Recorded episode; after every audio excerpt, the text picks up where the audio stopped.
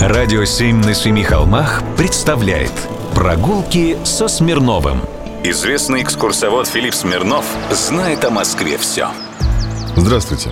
В 1920-е годы на волне обобществления быта начали появляться общественные сооружения, ранее отсутствовавшие в номенклатуре архитектурных образцов. Например, есть в Москве улица Десятилетия Октября.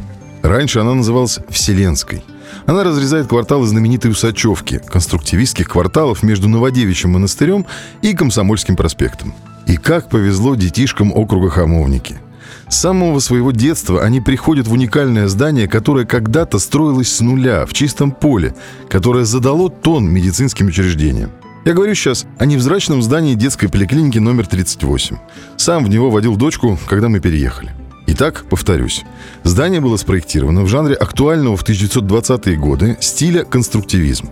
В то время здесь был активно развивавшийся район Новой Москвы.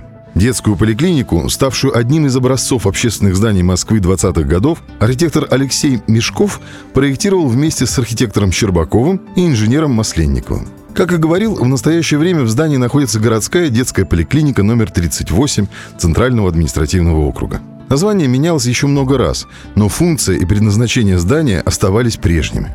Так, в 29 году в этом здании работала детская консультация при едином диспансере номер один Фрунзенского райздравотдела. Через два года ее переименовали в детскую зубовскую амбулаторию, затем в детскую поликлинику номер 8 Фрунзенского райздравотдела. Диспансер, к которому относилась поликлиника, был первым в России единым медицинским диспансером. Он предназначался для рабочих, расположенных неподалеку Хамовнической мануфактуры но обслуживал, конечно, и жителей находящегося рядом Усачевского рабочего поселка.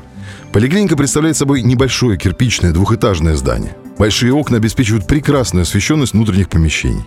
Архитектор акцентировал центр обращенного к улице корпуса здания своеобразным эркером между двух мощных пилонов.